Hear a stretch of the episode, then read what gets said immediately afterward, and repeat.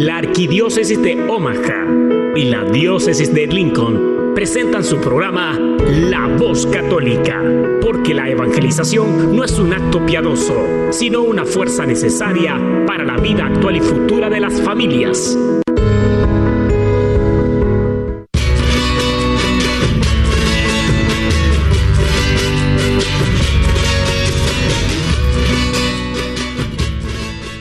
Soy el arzobispo Jorge Lucas. Despónganse a escuchar la voz católica con un mensaje de fe y esperanza.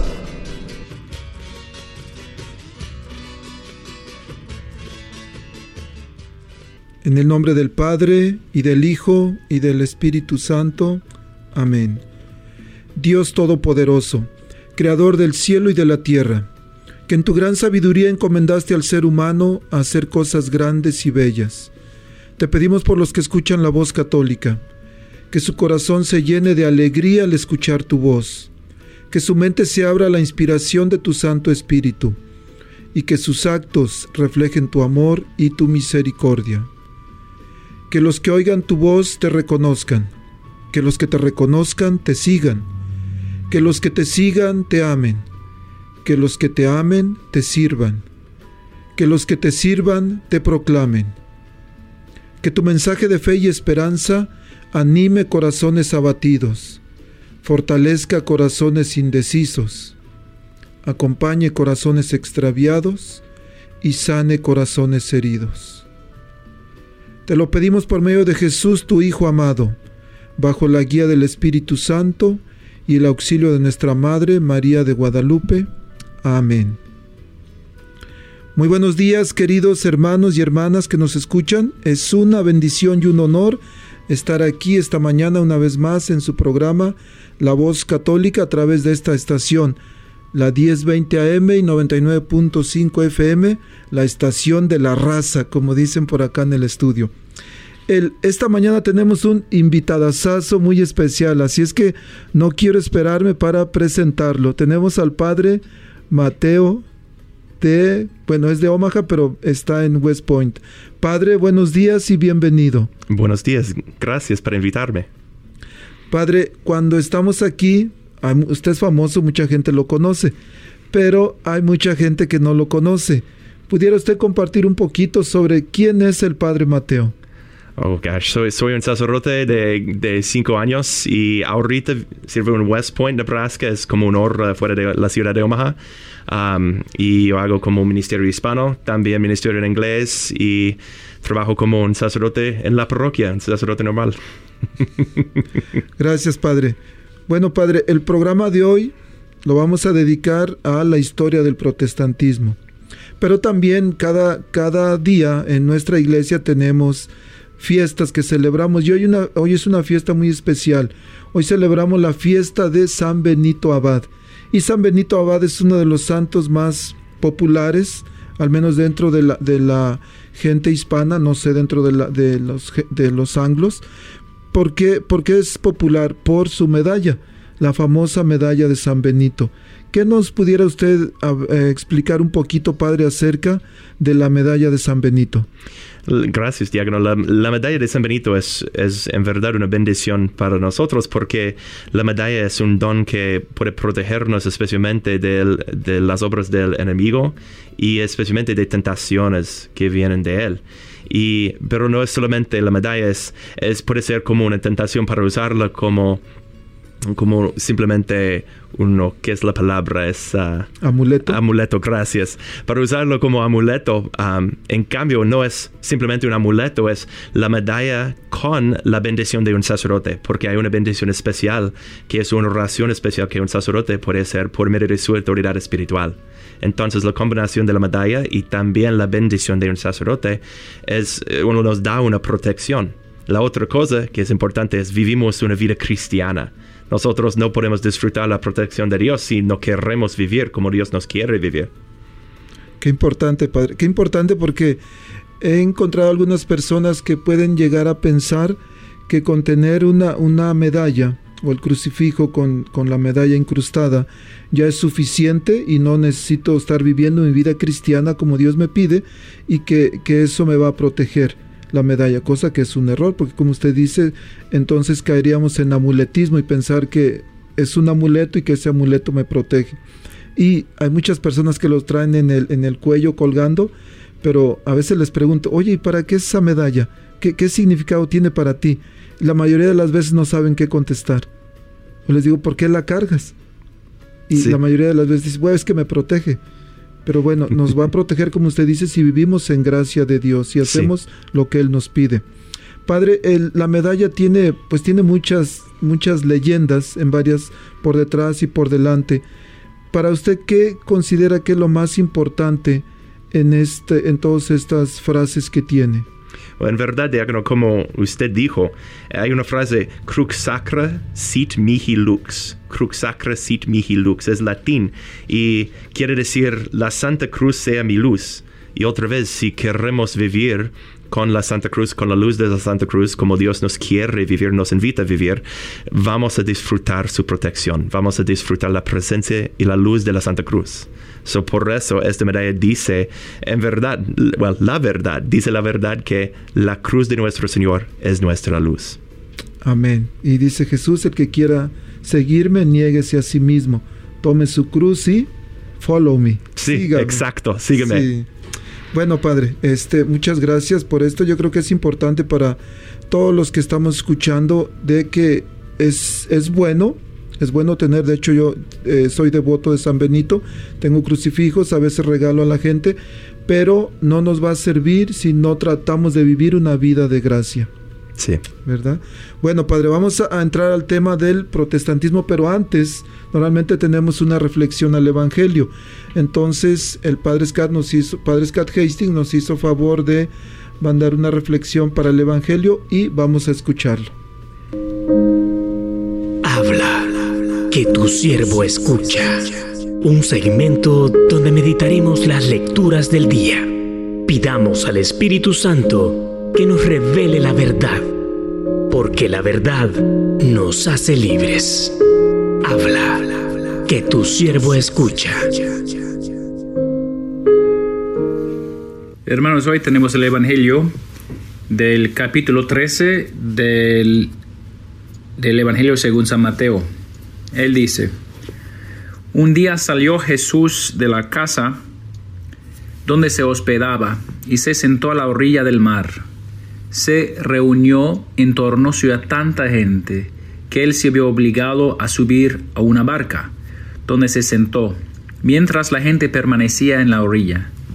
Entonces Jesús les habló de muchas cosas en parábolas y les dijo, Una vez salió un sembrador a sembrar y al ir arrojando la semilla, unos granos cayeron a lo largo del camino.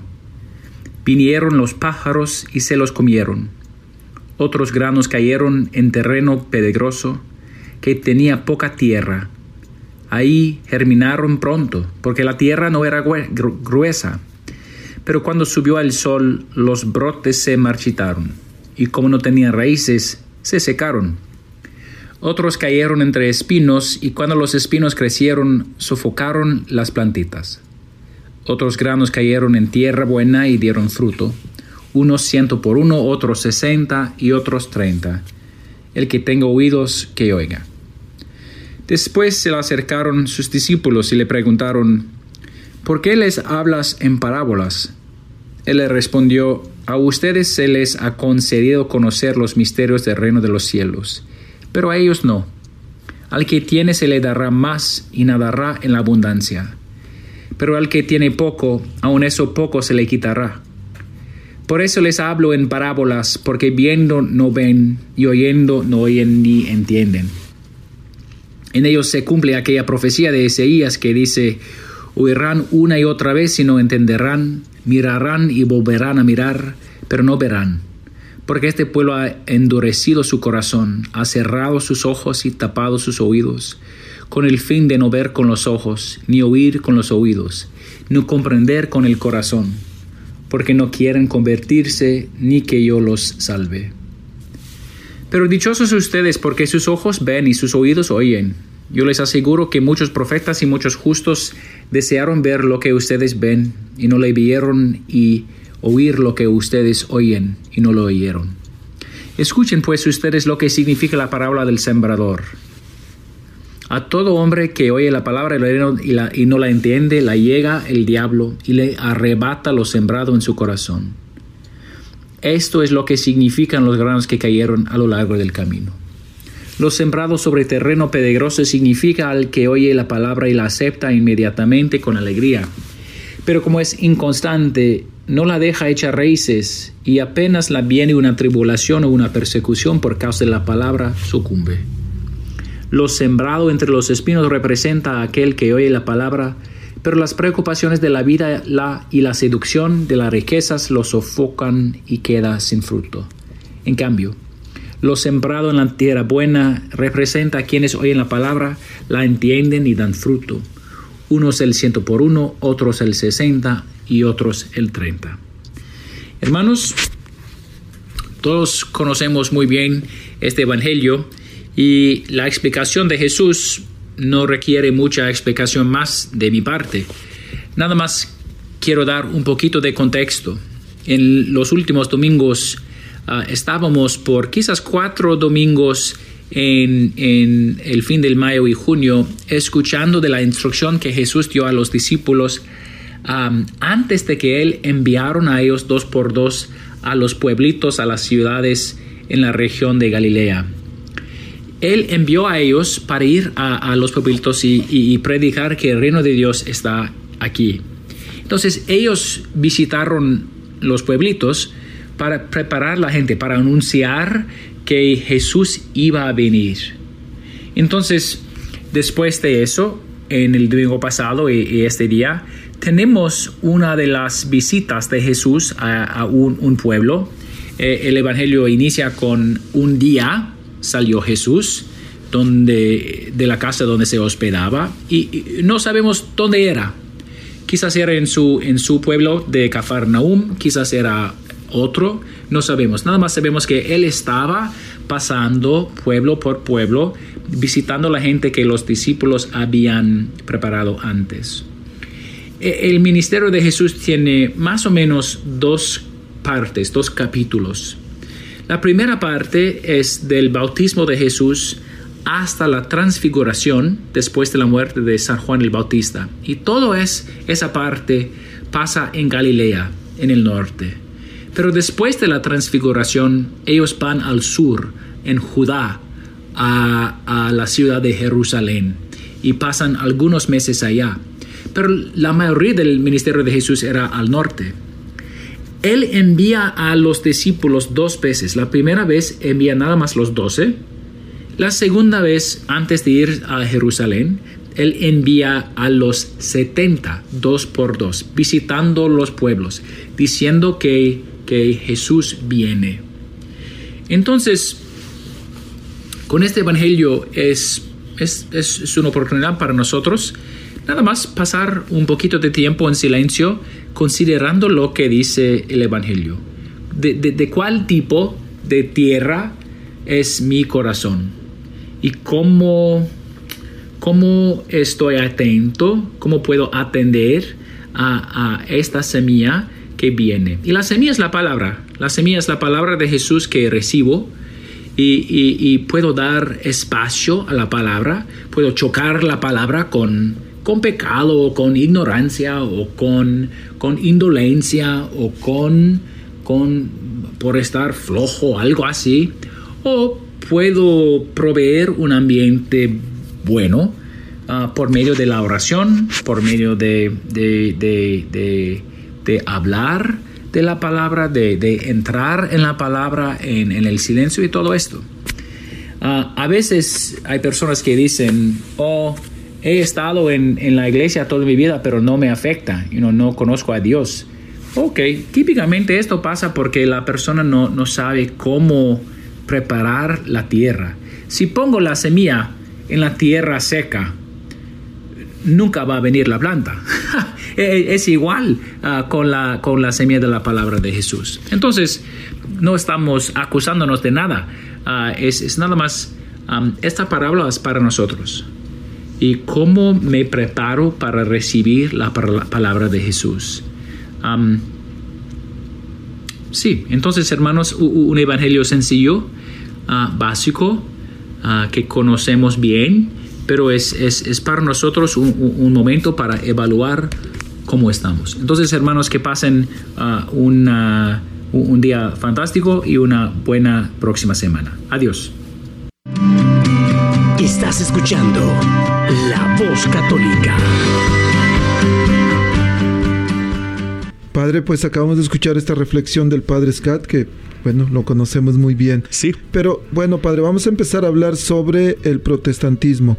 El, hace dos años, en el 2018, fui invitado a la catedral por el arzobispo. Fue un evento en el que se conmemoró 500 años del protestantismo. Sí. Este, el obispo luterano vino a la catedral y después nuestro, nuestro obispo, nuestro arzobispo, fue a una iglesia luterana donde yo también fui invitado pero el protestantismo se puede decir que inició mucho tiempo más antes, padre. Ah, se habla del cisma de más o menos el año 1054. ¿Qué, fue eso del cisma, padre? el cisma del mil, uh, de 1054 es, es algo diferente porque lo que pasó con el cisma es la pregunta del filioque. Y la filioque es lo que decimos en el credo cada domingo, que el espíritu procede del Padre y del Hijo la iglesia ortodoxa no dice y del Hijo. So decimos nosotros, la iglesia católica romana, decimos y del Hijo, ellos no. So por eso eh, es un, como una dificultad teológica y ellos decidieron no, no vamos a estar en unión con ustedes porque ustedes dicen y del Hijo no es la teología que conocemos, no es la teología que nosotros hemos recibido. Por eso vamos a tener este cisma. O sea que entre ortodoxos y católicos esa es la única diferencia, digamos. Hay, hay algunos otros, especialmente la pregunta del rolo del Papa. So, por ejemplo, para nosotros Él es como el jefe, el vicario de Cristo. Correcto. Por ellos, Él es más como el primero de los hermanos. Eso es más como igual que en todos los obispos en este mundo. Ah, para nosotros es más como el vicario de Cristo, sucesor de Simón Pedro, que tiene la responsabilidad para confirmar sus hermanos, los obispos, en la fe. Correcto. Y aparte, padre, la Iglesia Católica solamente tiene un, un papa, digamos, el, máximo jerarca de la iglesia. Sí. Pero los ortodoxos tienen varios. se me viene a la mente ahorita el obispo de Constantinopla, parece que se llama Bernabé, y luego hace algunos años el papa se reunió por después, parece como mil años, con el obispo de Rusia, Cirilo, parece que se llama. Sí. Entonces ellos tienen varios, diríamos como varios jefes en su, en su iglesia y nosotros tenemos solamente uno. Sí, porque el Papa para nosotros es el punto de unidad. El punto de unidad para nosotros. Nosotros podemos decir, estamos en unión con el Papa, con la Iglesia, etc. Por ellos es más una pregunta de estar unidos con sus propios obispos. Y estos son los jefes que usted dijo. Es, eh, cada obispo es como el jefe en su diócesis. Mm. So, por eso hay muchos más jefes en la Iglesia Ortodoxa. Ok, qué interesante, padre. Bueno, entonces, es, pero eso a eso no se le llama protestantismo, sino simplemente fue como una separación, ¿verdad? Una separación, ah, no llamamos protestantismo porque ellos tienen sucesión apostólica. So ya tienen los sacramentos, ya creen en la fe que ellos han recibido por medio de los concilios, por medio de los apóstoles, los padres de la iglesia, y también contienen en su sección apostólica. En cambio, los protestantes no. Ok. Entonces, padre, el protestantismo, ¿cómo, se inició? ¿Quién era Martín Lutero? Que se, sabemos en un poquito que él fue el que inició el protestantismo. Sí, Martín Lutero era un uh, hermano agustiniano y él, especialmente para Agustín, San Agustín, la iglesia es muy importante. Él empezó pensando en cómo pensando en dificultades que él experimentó en las enseñanzas de la iglesia. Eh, cosas como por qué estamos, por qué estamos vendiendo como indulgencias, por qué estamos hablando de las almas en purgatorio, uh, qué significa o qué es el valor de un una confesión sacramental, cosas así. Y él recibió su entrenamiento en una universidad que expresó lo que llamamos voluntariismo. Voluntarianismo es, dice que Dios es como Thanos de los Avengers. Dios es como no, Dios es como Thanos de los Avengers porque Dios tiene todas sus piedras infinitas y Dios puede cambiar este mundo automáticamente como él quiere. Entonces, 2 plus 2 puede, puede ser 5, no 4, si Dios quiere. Entonces, él experimentó Dios como un Dios de voluntad, un Dios de poder que puede hacer lo que quiere en el momento y nosotros humanos necesitamos simplemente seguirlo necesitamos recibir todo de Él y ya. Y por eso, tratando de seguir el ejemplo de San Agustín, tratando de entender cómo es este Dios que estamos siguiendo y finalmente tratando de tener una conversación con las autoridades, los obispos y el Papa en la iglesia de sus puntos en 95 tesis, este es Martín Lutero. Ok, padre, habla de, de, qué interesante todo esto. Pero, ¿qué fue lo que le hizo? Ah, dice que había cosas que a Martín Lutero no le, no le gustaban, como lo de las indulgencias, eh, lo del purgatorio. Pero pienso que eh, él, de repente él se le vino a la idea, hubo algunas otras personas que estuvieron antes de él, que le ayudaron, o cómo es que él decide y él quería formar una iglesia nueva, una iglesia diferente? ¿O qué, es lo que él realmente pretendía? No, en principio él no quiso formar una iglesia diferente, él quiso tener una conversación, porque él siguió las enseñanzas de alguien que se llama Guillermo de Ockham o William of Ockham, y William of Ockham enseñó que solamente es solo la gracia de Dios que puede ayudarnos, que puede salvarnos solamente por la gracia de Dios. So, todas estas otras cosas, vamos a decir, estas otras cosas como sacramentos, cosas como creencias de la iglesia, fidelidad a la iglesia, well, estas son como afuera o otras cosas, cosas que no son la substancia que es la gracia de Dios. So, para Lutero era simplemente la gracia de Dios y él quiso tener una conversación de todo eso. ¿Cómo podemos decir que una confesión sacramental es importante. Si estamos hablando con un hombre y no directamente con Dios para recibir su gracia. So, por él empezó la pregunta de la gracia de Dios y cómo entendemos esta gracia que recibimos de él. Y después él tuvo dos conversaciones con algunos teólogos de Roma y finalmente él decidió no, no voy a estar de acuerdo con la iglesia de Roma. Mm. Padre, hablaba, hablaba de, de, yo he escuchado muchas veces, he leído que Martín Lutero un día decidió colgar en la puerta de una iglesia unos documentos que eran, le llaman las 95 tesis, pero honestamente yo no sé qué contenían esa o qué eran esas 95 tesis. Sí, so, muchas veces hay algo extraño aquí porque muchas veces personas uh, usan eso para decir, oh, por eso los católicos los llaman a estas personas como protestantes porque están protestando. Y no es así. Lutero puso su, este 95 tesis en la puerta de la catedral en, en la vigilia del Día de los Santos por dos razones. Porque en el Día de los Santos muchas personas iban a venir a la iglesia para ir a la misa. Son muchas personas iban a ver lo que él puso en la puerta. Y la segunda cosa es, en una ciudad medieval, ah, la, la puerta de la catedral está en el centro de la ciudad. Entonces, él puso estas 95 tesis en la puerta con otros signos diciendo um, perdidos, dos perritos. Ah, si buscan esos perritos, por favor, llámame a este número.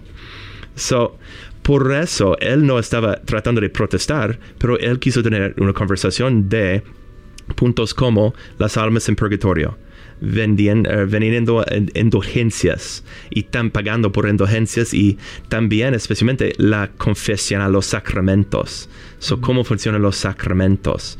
Um, porque estamos diciendo que la gracia de Dios funciona por medio de un hombre, por medio de personas y por él este como era un escándalo.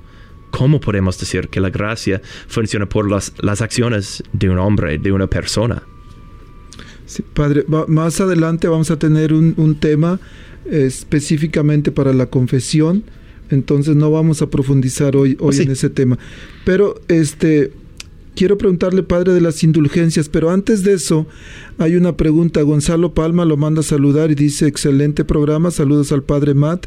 Una pregunta, ¿hay una diferencia doctrinal en la Iglesia de Oriente y la Iglesia Universal, aparte del credo, o sea, aparte de, esta uh, diferencia del Espíritu Santo?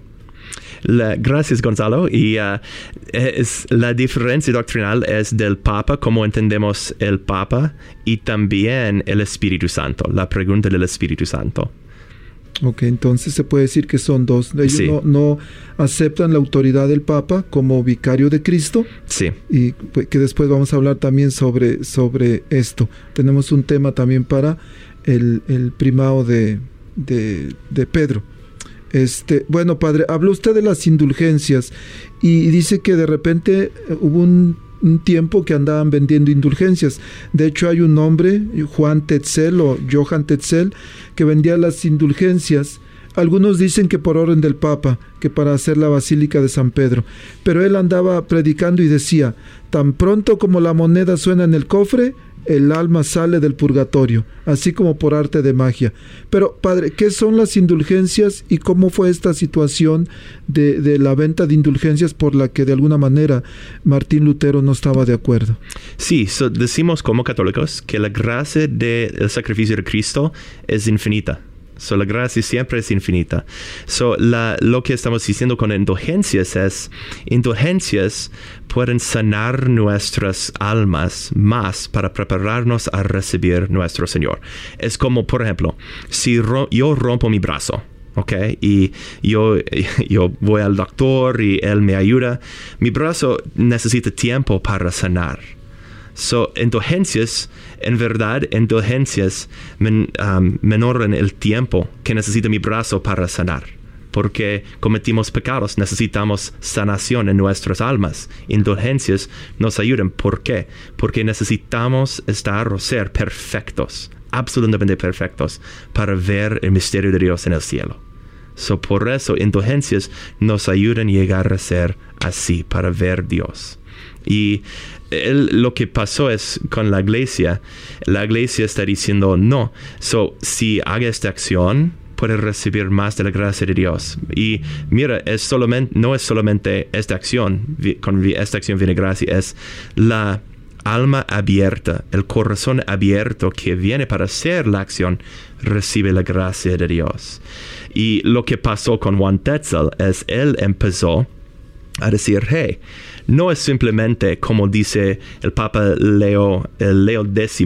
Leo X dice, no, si quiere ofrecer algo para la Basílica San Pedro, está bien y va a recibir una indulgencia, eh, indulgencia que va, usted va a recibir, una persona va a recibir concurrente que lo, con lo que está pasando en su corazón. En cambio, para personas como sacerdotes como Johannes Tetzel, ellos empezaron a como decir a personas, oh, puede pagar para indulgencias, oh, tienen uh, familia, miembros de su familia que están muertos, oh, quizás ellos están en purgatorio, tienen que pagarme algo para, para que ellos estén libres de purgatorio y vayan al cielo. Y por eso este, este abuso, no era la decisión de la iglesia ni del Papa. Y eso sucedió hace muchos años, pero sigue sucediendo. De repente, de repente en algunos lugares pues cobran, por ejemplo, por conferir sacramentos, cosa que el Papa ha condenado siempre. Sí. Pero eso no quiere decir que, que el Papa estaba cobrando, estaba vendiendo indulgencias o que había mandado a, a Juan Tetzel a decir, ándale, vete a vender de este lado y acá No. y tráete el dinero. Absolutamente no. No, este era, en verdad era un abuso de su autoridad para hacer eso. Porque el Papa siempre, como la iglesia, el Papa está pidiendo, pero no está diciendo no. Para este dinero vas a recibir algo, algo santo. Esto se llama simonía y es un pecado. Sí. So, por eso no es así. Correcto. Bueno, padre, eh, está muy interesante el tema. Vamos a, vamos a tomar un, un descansito, vamos a escuchar un canto que se llama Católico Soy. Es de Jorge Morel, un, un cantante que ha estado aquí en Omaha, y es un canto bonito. Y continuamos después, padre. Gracias. Gracias.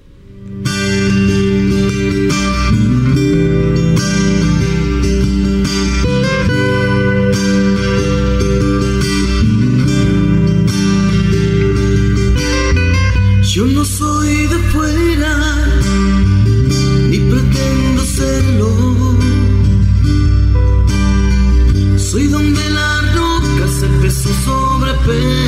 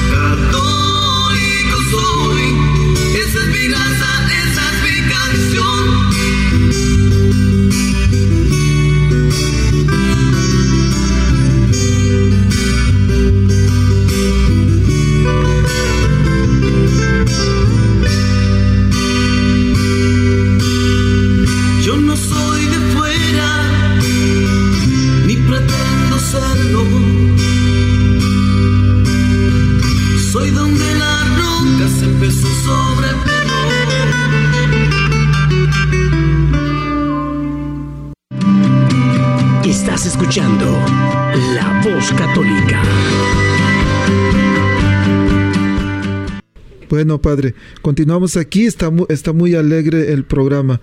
Este. Y muy interesante sobre todo. Padre, hablaba usted que el contenido de esas 95 tesis de, de Martín Lutero era sobre las indulgencias, sobre el purgatorio, sobre la confesión. Este, y hay unos postulados, se puede decir que hay cinco postulados que él ponía en esas. Habla de la sola escritura, la sola fe, la sola gracia, Sí. que estaba usted explicando, el solo Cristo y el, eh, la gloria solo a Dios. Pero vamos a ir desmenuzando una por una para que vayamos Oh, sí, cierto. aprendiendo hoy un poquito más. Padre, sola escritura. Sí. Ellos, para, para ellos dice que solo la escritura basta. ¿Y cómo, como católicos, cómo entendemos el sola escritura? Sí. So, necesitamos entender cuando ellos dicen sola escritura, están diciendo que, como Lutero nos dijo, um, están diciendo que no, Dios or- obrando, trabajando, perdóname, trabajando por medio de personas humanas, no, funciona así. Lutero quiso decir solamente la gracia de Dios. Por eso él rechazó la tradición de la iglesia para decir no, solamente la escritura, porque solamente la escritura es la revelación directa de Dios. So, por eso él dice solo escritura. La dificultad con eso es hay dos dificultades. Primera cosa es, sola escritura no viene de la escritura. Porque si vamos, por ejemplo, a segundo Tesalonicenses, Tesalona, ayúdame con la palabra. Tesalonicenses. Tesalonicenses, gracias, diácono. con segundo Tesalonicenses 2, versículo 15, habla, con, habla de palabra y carta. Y también, so, tenemos palabra y carta los dos. Y también si vamos, y esto es importante, a los Hechos de los Apóstoles, uh, capítulo 2, versículo 42, tenemos como dos signos, cuatro signos de la iglesia antigua, y es fidelidad a las enseñanzas de los apóstoles, la fracción del pan, que es la misa, y la vida en comunidad y las oraciones. So, mira, no dice la escritura. ¿Y por qué? Porque la primera carta del Nuevo Testamento que tenemos es de San Pablo a los, ayúdame, tesalonicenses. Tesalonicenses, gracias. Y él escribió esta carta en casi el año 53. Jesucristo murió en 33. So, tenemos, uh, tenemos como 20 años sin el Nuevo Testamento, una parte del Nuevo Testamento. So, no funciona así. Correcto. Es importante esto, Padre, porque por 20 años los apóstoles no tenían la Biblia para predicar. ¿Por qué? Porque Jesús les dijo, cuando los enseñó, cuando le hablamos sobre la gran comisión del Evangelio de San Mateo capítulo 28, la última parte de ese capítulo y la última parte del Evangelio de San Mateo, Mateo 28, 20, enséñenles a cumplir todo lo que yo les he encomendado mas no dijo todo lo que yo les he escrito. Aquí está la Biblia, aquí les escribo lo que tienen que hacer ustedes. Jamás, nuestro Señor Jesús jamás escribió algo. Bueno, de hecho sí escribió algo, pero escribió en la tierra cuando le presentaron a la mujer que habían encontrado en adulterio. Creo que ah, después de eso no hay nada que nuestro Señor haya escrito. Entonces, por mucho tiempo, por 20 años, y dijo usted, primer carta a los tesalonicenses se escribió año 53, más o menos 20 años después. Pero eso fue la primer, digamos, el primer libro del Nuevo Testamento. Sí. Entonces, digamos, se terminó de escribir para el año, porque la última parte es el, las cartas de Juan, ¿no? Lo que se escribió. Sí. Estamos hablando del año 90 casi. Es casi 90, sí. Entonces, 80, 90. Correcto. Estamos hablando que del 33 al 90 son casi 60 años. Sí. En los que no había Biblia. Sí. Porque es cierto que se escribieron, pero no estaban juntas. No era un cuaderno que fueron escribiéndolo junto, sino que ya fue mucho tiempo después cuando juntaron estos libros y se formó el Nuevo Testamento, muchísimos años después. Oh, sí, y por eso las enseñanzas de los apóstoles eran, fueron muy importantes a la iglesia antigua, porque los apóstoles conocían a Jesucristo. Y para la iglesia antigua hay es, lo que llamamos tradición, es personas recibiendo las enseñanzas de los apóstoles y dando las enseñanzas a las otras personas. Esta es la tradición. San Pablo nos dice eso en 1 Corintios uh, capítulo 11 versículo 23, cuando él nos dice, yo, yo estoy dando a ustedes o yo he dado a ustedes lo que yo recibí. So, él recibió algo.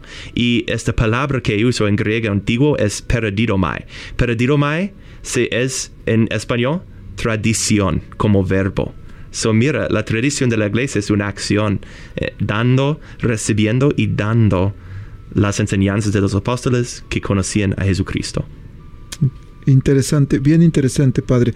Entender que se oye bien, se oye bien que con la pura escritura basta, se oye bien, pero no es bíblico. Primero no es bíblico y en segunda no es correcto. Sí. Bueno, hay otra, otro postulado, el, el de sola fide o solo la fe. ¿Por qué? Porque dice, dice en alguna parte en los romanos que si tú ah, profesas con tu boca que Dios es tu Señor, estás salvo. Y yo recuerdo que tenía un, un amigo, antes cuando vivía en Norfolk trabajábamos juntos y él, este amigo era especial, a veces le gustaba hacer cosas incorrectas en su casa y con la gente, pero me dice un día, oye, qué bonito es saber que ya soy salvo, Digo, digo ¿cómo que eres salvo? sí, Sí. dice, porque la Biblia dice, y es muy clara, dice que si profesas con tu boca que a Jesús como tu Señor ya eres salvo. Dice, le digo, entonces tú ya eres salvo, yo ya, dice, si me muero derechito al cielo. Wow, le digo, pero eso va en contra de la Biblia, Sí. ¿verdad, Padre? Oh, verdad, porque especialmente, ¿cómo se puede decir que yo soy salvo si no voy a vivir como Jesús quiere, como desde el corazón de Jesús? Y por eso el, ah, la carta de Santiago en capítulo 2, versículo 17 y también um, en capítulo 5 dice, la fe sin obras está, está muerta. So, la fe sin obras está muerta. No, dice, para estar clarísimo aquí, no dice que somos católicos, por eso necesitamos hacer cosas buenas. No, porque la fe, nuestra fe es en verdad comunión con Dios. Entonces, si estamos en comunión con Dios, vamos a compartir esta comunión con Dios por medio de nu- nuestras acciones. Nuestras acciones van a reflexionar nuestra comunión, nuestro amor que tenemos en Dios. No es una pregunta de fe o acciones, es fe y acciones, fe y obras, porque obras vienen de nuestra fe, nuestra relación con Dios. So para nosotros, para estar claro, no es simplemente fe o, no es fe y acciones. Qué, qué importante, Padre. Sí, porque se puede confundir que... Y, y suele suceder que de repente yo doy limosna, hago mucho trabajo en la iglesia, hago esto y hago lo otro, y yo digo, pues ya voy derechito al cielo con mis obras, pero no. ¿Por qué? Porque a veces no estoy dispuesto a responder a la gracia de Dios, sobre todo de amar, de amar en, en mi hogar, de amar en mi trabajo, de amar a mi familia, de amar a todos. Entonces, si hago obras, pero mi fe no la estoy viviendo como Dios quiere. Qué importante esto que dice usted, Padre. Bueno, tenemos, vamos a abrir nuestras líneas telefónicas, el número a llamar 492. 402 898 1020 algún comentario, alguna duda, alguna pregunta 402 898 1020 eh, Padre, cuando, cuando el Romanos, San Pablo dice en la carta a los Romanos, el que profese con su boca que Cristo es el Señor, está salvo. Y muchos de nuestros hermanos dicen esa cosa. Y yo pienso, bueno, ¿y los mudos? ¿Los que no pueden hablar? Sí, Se van al infierno.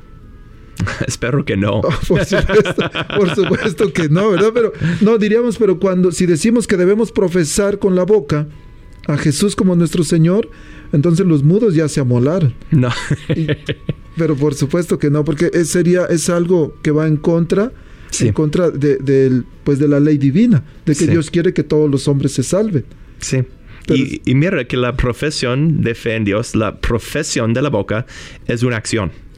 So, es una acción que viene de qué? Fe en el corazón, comunión con Dios en el corazón. So, otra vez, acciones, palabras, cosas que hacemos o decimos, vienen o deben venir de nuestra comunión con Dios.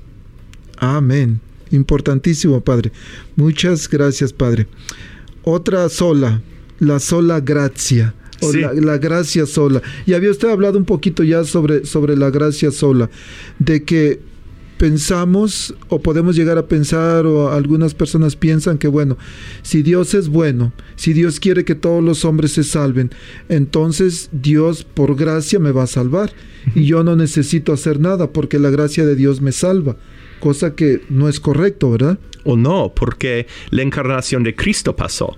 Mira que la encarnación de Cristo es Dios trabajando por humanidad, en unión con humanidad, porque sabemos que Cristo es Dios y hombre, Dios verdadero y hombre verdadero.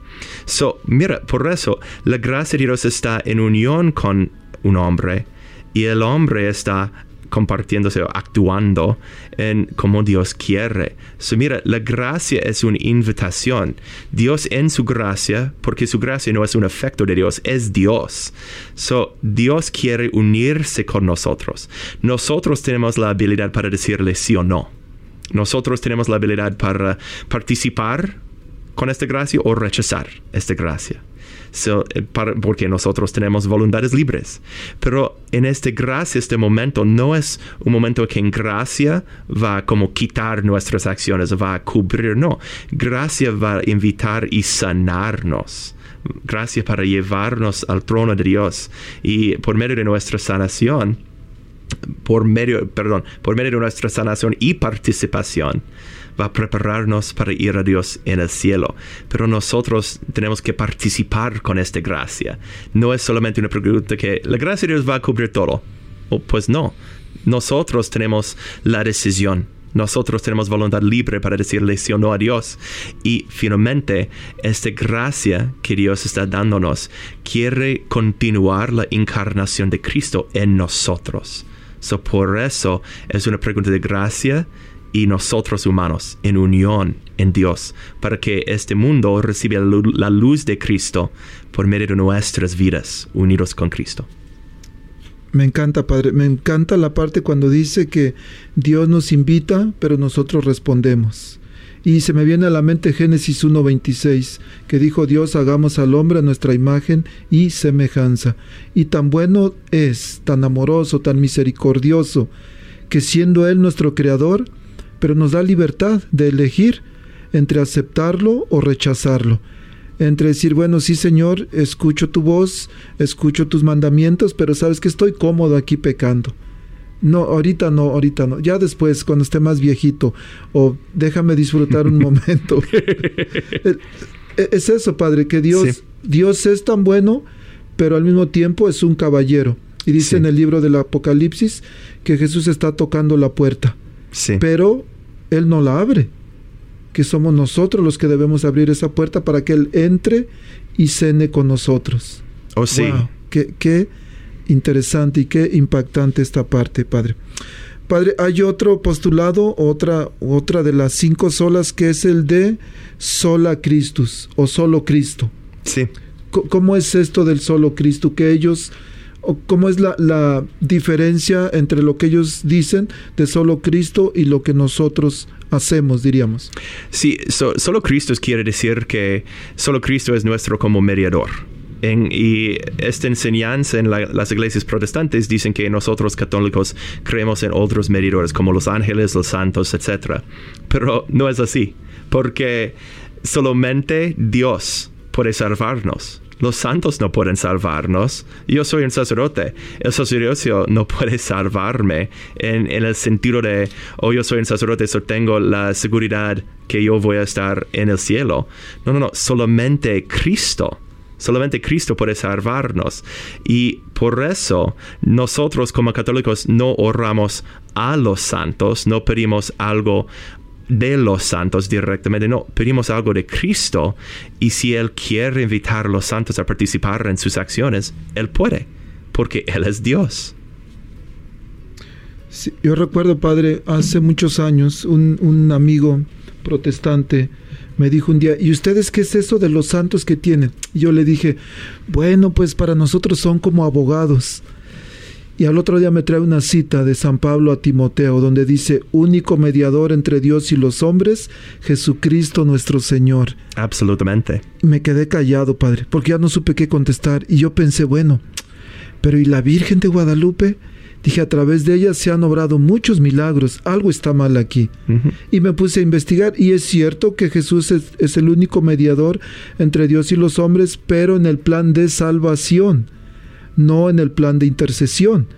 Porque está clarísimo, por ejemplo, en las bodas de Caná, Jesús no quería hacer el milagro. Y sin embargo lo hizo. Sí. Lo hizo porque mamita María, mamá de Jesús, intercedió y le pidió. Sí. Y, y Jesús honró a su madre. Y si Jesús la honró, ¿quiénes somos nosotros para no honrarlo, para no pedirle que interceda por nosotros? Y también, diácono, me parece que usted reconoce algunos momentos en su vida cuando Dios hizo algo por medio de su ministerio, ¿sí? Oh, por supuesto, Padre. Sí, es la misma cosa. Cuando Dios hace algo por nuestras vidas, por nuestras acciones, palabras, cosas así, es la misma cosa. Dios está actuando, haciendo algo por medio de sus santos. Eh, sí, padre, ahorita que dijo eso, se me vino a la memoria. Un día hablaba un, católico con un hermano protestante y el hermano protestante decía, no, no, no, es que ustedes no pueden, ah, no pueden estar intercediendo, no hay nadie, es únicamente Jesús, el único mediador. Pero llegó un, un alguien más de, de, de, la iglesia del pastor y le dice, pastor, necesito a que ore por mí. Oh, sí, cómo no, ahorita voy a orar por ti. Y cuando estaba orando por el otro, estaba intercediendo por sí, él. Exacto, como familia. Sí, Porque somos una familia, estamos pidiendo los santos, no como santos en el altar, en el altar propio para cada santo, no. Estamos pidiendo la intercesión de los santos porque somos miembros del cuerpo de Cristo. Estamos pidiendo la intercesión de otros miembros del mismo cuerpo. Sí, más después, Padre, también vamos a tener un, un programa eh, dedicado a las imágenes, si son imágenes o si son nidos, lo que tenemos en las iglesias. Uh -huh. Pero nos queda, Padre, una, una sola, y es la del soli deo gloria, sol, sí. la gloria solo a Dios. Sí. Entonces, creo que nosotros también la gloria se la damos solamente a Dios. Pero ¿cómo es esto? ¿Por, ¿Por, qué hay una divergencia, una diferencia entre el protestantismo y nosotros? Este en verdad es la diferencia entre cómo entendemos la gracia. Es cómo entendemos la gracia funcionando. ¿Es solamente Dios funcionando siempre? ¿O es nosotros, por medio de la gracia de Dios, diciendo sí, Dios Padre, voy a seguirte? So, aquí la pregunta es, ok, ¿a quién va la gloria? ¿Al hombre para decir sí al Señor o a Dios? Y para nosotros, en verdad, estamos de acuerdo con nuestros hermanos separados, nuestros hermanos protestantes, estamos de acuerdo porque Dios tiene toda la gloria y a Él va toda la gloria, siempre. Amén. Padre, lo que no me gusta es que ya casi se nos va a acabar el tiempo. Vamos a escuchar un canto, un canto de un grupo que se llama Son by Four, que habla, habla sobre el catolicismo. Y vamos a regresar con unas últimas recomendaciones. Pero usted dijo protestantes y hermanos separados. Sí. En el mundo anglo, cuando yo le pregunto a alguien, oye, ¿tú vas a alguna iglesia? Y me dicen, sí, yo soy protestante, soy protestante luterano, protestante anglicano, presbiteriano. Pero en nuestra, en español, a veces algunos de nuestros hermanos se ofenden cuando se les dice protestantes, pero es la palabra correcta. Entonces adoptamos por decir hermanos separados o más bien hermanos esperados, porque lo estamos esperando sí. que regresen. Sí. Pero vamos a escuchar este canto, Padre.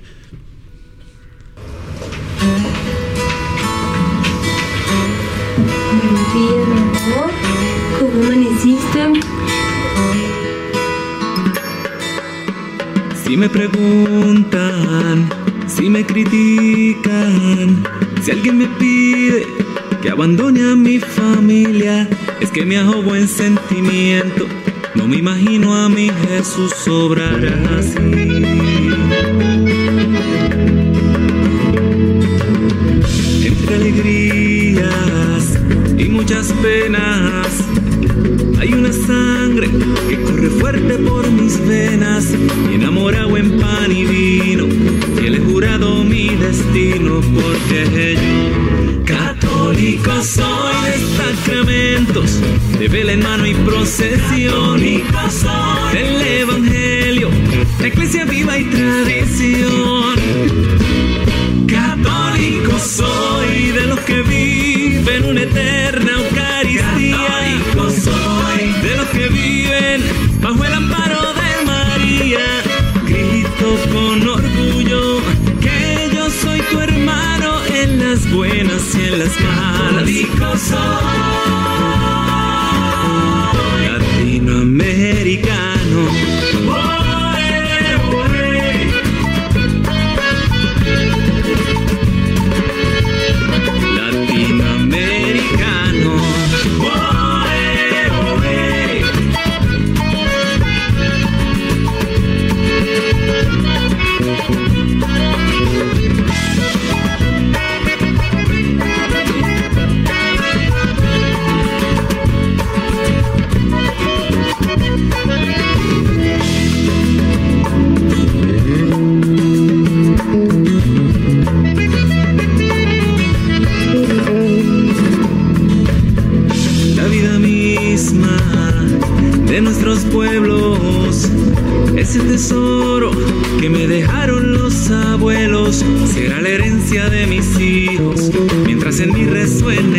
Cristo porque yo católica soy. Sacramentos de vela en mano y procesión. Católica soy. El Evangelio, iglesia viva y tradición. Católico soy de los que viven una eterna Eucaristía. Católico soy de los que viven bajo el amparo de María. Cristo con orgullo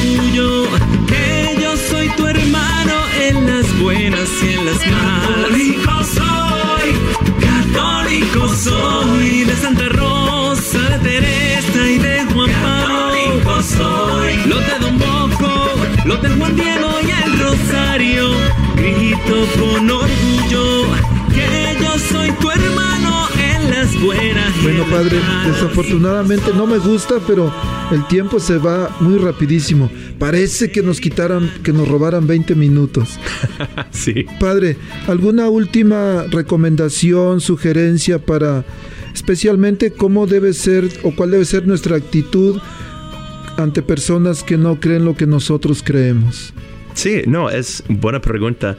Simplemente caridad y amor, porque el amor de Jesucristo va a cambiar corazones. Y para si nosotros no sentimos este amor en nuestros corazones, nuestra respuesta no es para ah, ah, como aprender cosas para atacar nuestros hermanos separados, no, es para pedir para nosotros que nosotros podemos recibir este sentido que somos queridos, somos hijos queridos de Dios y compartir eso.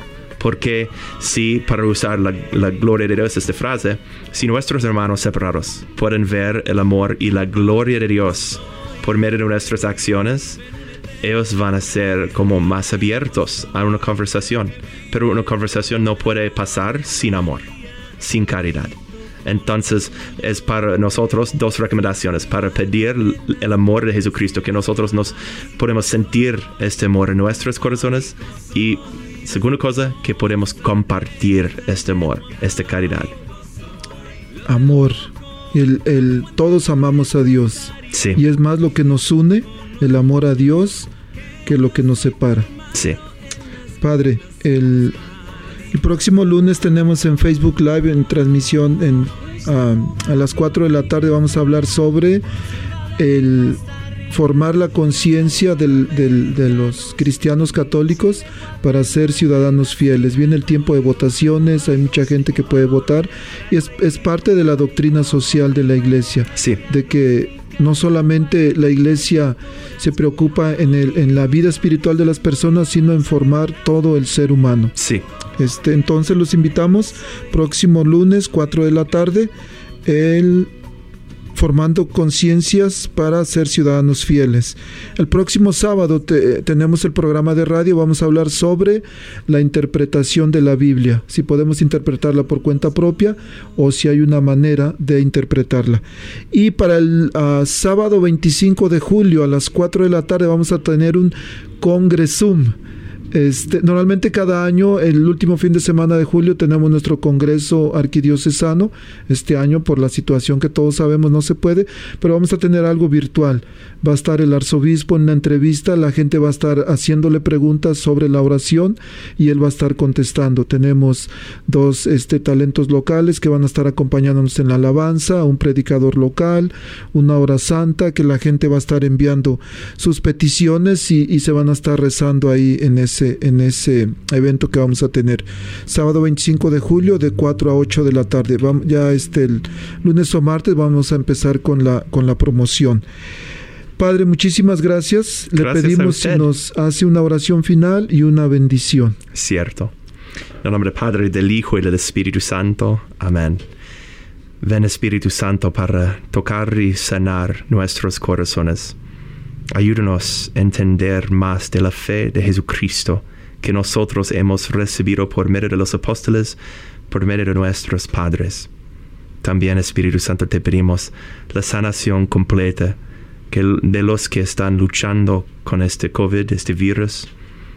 También pedimos que fortalece y que conforte los que están en la cárcel, los que están sufriendo y los que en este momento, Espíritu Santo, que necesitan tu amor. Te pedimos todo esto en el mismo nombre de Jesucristo nuestro Señor. Amén. Y el Señor esté con ustedes. Y con tu espíritu. Que la bendición, protección, sanación y alegría, amor de Dios Padre, Hijo, Espíritu Santo desciende sobre ustedes y permanezcan por los siglos de los siglos. Amén. Padre, muchísimas gracias. Que Dios lo bendiga. Igualmente, Y- gracias por invitarme. Nos vemos la próxima semana. Que Dios les bendiga. La Arquidiócesis de Omaha y la Diócesis de Lincoln presentaron su programa La Voz Católica, porque la evangelización no es un acto piadoso, sino una fuerza necesaria para la vida actual y futura de las familias. Gracias por escuchar la voz católica. Recuerden que nos reunimos mañana en la Santa Misa. Que Dios los bendiga en el nombre del Padre y del Hijo y del Espíritu Santo. Amén.